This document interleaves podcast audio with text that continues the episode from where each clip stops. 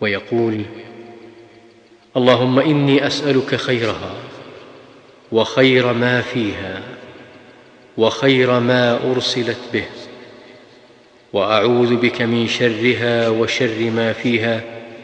وشر ما ارسلت به